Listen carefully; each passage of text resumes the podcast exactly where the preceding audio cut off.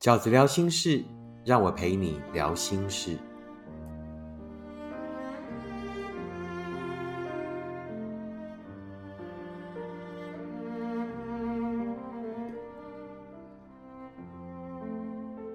大家好，我是饺子。今天饺子聊心事要聊的题目是：何谓灵魂伴侣？又该去哪里找灵魂伴侣呢？对饺子来说，灵魂伴侣有四种，就说啊，如果有符合这四种的标准，那甚或是啊，我觉得其实只要有里面的一种，你就可以把它定义成为灵魂伴侣了啊。所以灵魂伴侣好像很难，但灵魂伴侣又似乎没那么难。灵魂伴侣是可以在两个人交往的过程里去探勘彼此，并且培养出来的。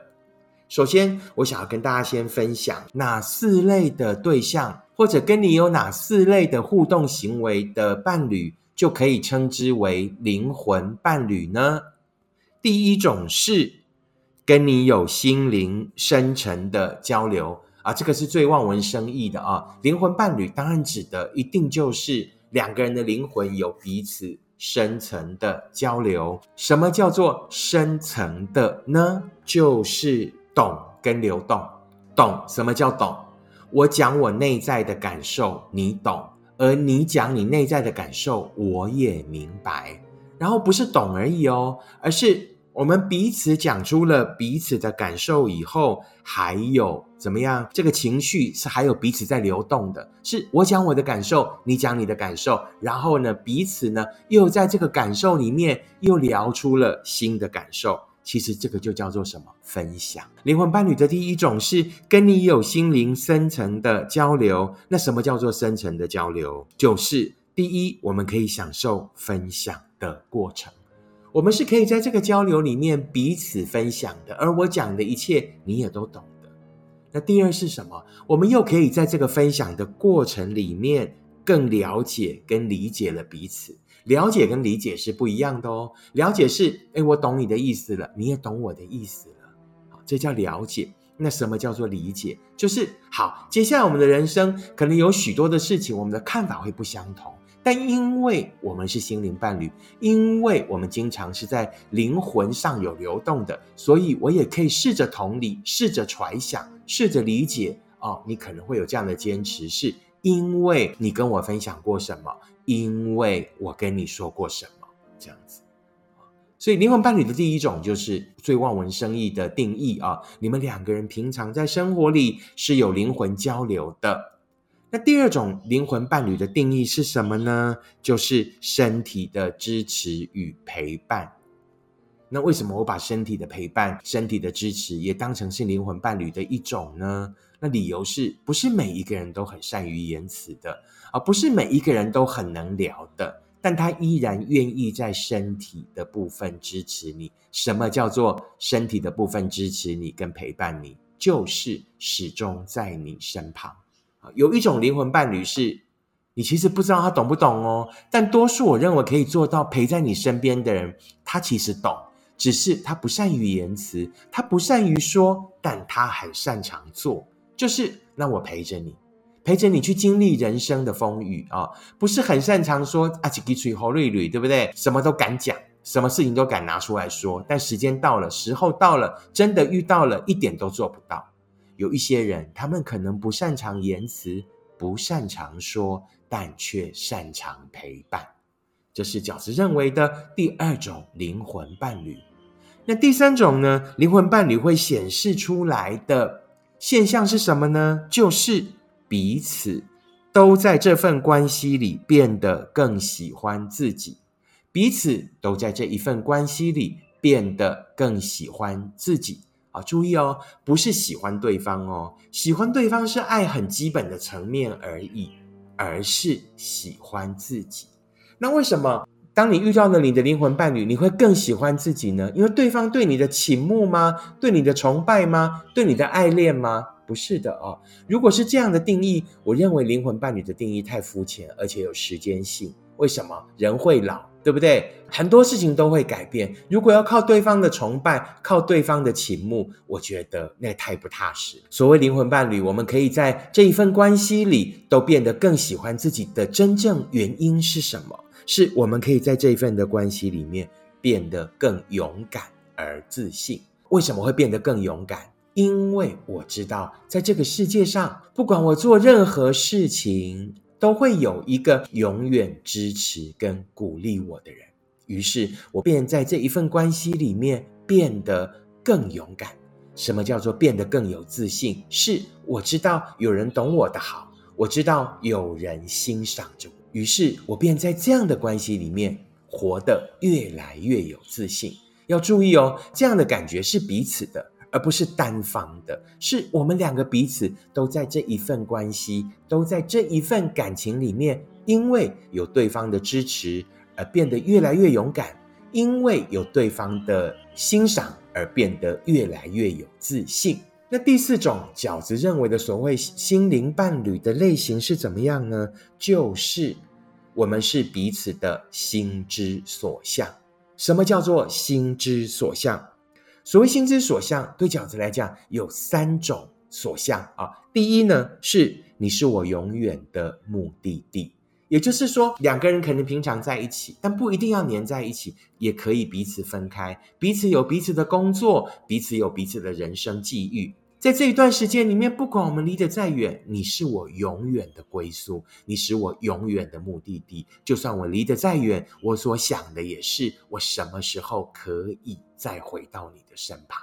这个是第一种心之所向。那第二种心之所向呢，就是牵挂。不管怎么样，你就是我内心永远的牵挂。当我呢？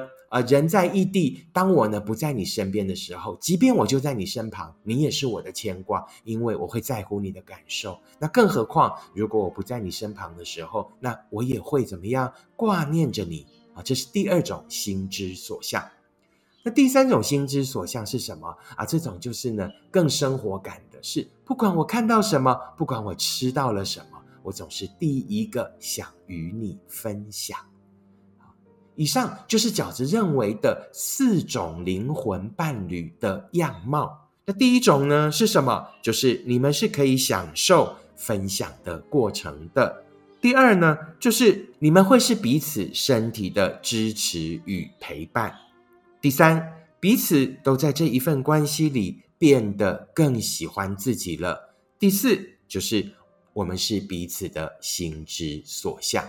至于呢，要去哪里寻找灵魂伴侣？大家常常觉得灵魂伴侣很难，对不对？是灵魂伴侣比一般单纯的伴侣要困难，但对我来讲，它也并非全无迹象。也就是说，如果我们可以在寻找感情，或者在跟对对方呢谈感情的过程里啊，我觉得以下三件事如果可以列入考虑的话，遇到灵魂伴侣的几率会高很多。那第一种呢，就是在同一个兴趣的社团里面寻找啊。如果啊，你觉得说啊，那我应该往哪个方向去找，比较容易找到我的灵魂伴侣呢？那饺子第一个优先建议是加入你喜欢的社团啊，不是去找人，而是先找到兴趣，从你的兴趣出发。那如果对方呢也是喜欢这一类兴趣的人，你们将来就比较有共通的话题，你们将来呢就比较能够在共同做一件自己喜欢的事情的过程里面分享，并且交流啊，甚至在行动上做到多一点的陪伴。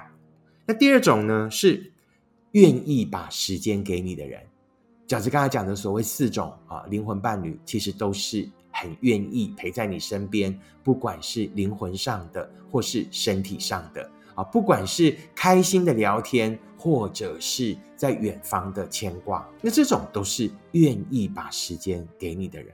换句话说，如果你在交往的过程里，对方呢就是有所谓顺序的排比的啊，可能工作啦，可能家人啦，啊，可能自己的梦想。呃，以这个为优先的时候，我通常认为他就比较难成为你的灵魂伴侣。所谓的灵魂伴侣，就是很愿意把时间给你的人。那第三种呢，就是饺子认为呢，可以在两个人交往的过程里面啊，培养的呃习惯。如果这是一份可以值得期待与经营的关系的话，那我觉得这样的习惯呢，是可以啊把彼此呢变成彼此的灵魂伴侣的。是什么呢？就是在关系里培养分享的习惯。啊，有许多人觉得呢，要谈这么深入吗？谈这么深入会不会伤感情？很多想说的话不敢说，好，这就是饺子呢一直都不以为然的地方哦。也就是说，很多事情只要是想说的，就直接说；想表白的，就应该在两个人沟通的过程里面尽量的表白。真的爱就会修补爱。如果对方呢视他为一份爱，如果对方呢喜欢跟你在一起的感觉，那么所有的讨论都是可以被进行的。也只有在这种养成习惯的讨论跟交流里，你们的感情才有可能越来越深入，才有可能不断的往前进化，他也才有可能有朝一日成为你真正的灵魂伴侣。啊，我们要如何寻找灵魂伴侣呢？啊，饺子有以下的这三种建议：第一，在同一个兴趣的社团里面寻找，几率会比较高。那第二呢，是找一个愿意把时间给你的人。第三，就是在关系里培养分享的习惯。以上就是饺子在这一集的 Podcast 里面呢，想要跟大家分享的。呃什么样叫做灵魂伴侣呢？我们又应该去哪里寻找自己的灵魂伴侣呢？那希望呢，可以给不止想要快乐，而且还想要找到自己的幸福的灵魂伴侣的朋友们一些参考。如果你喜欢饺子的 Podcast，请你留言五颗星评价、订阅，并且跟你身边的朋友分享。如果你喜欢饺子的观点，请你用行动支持饺子二零二三年的书。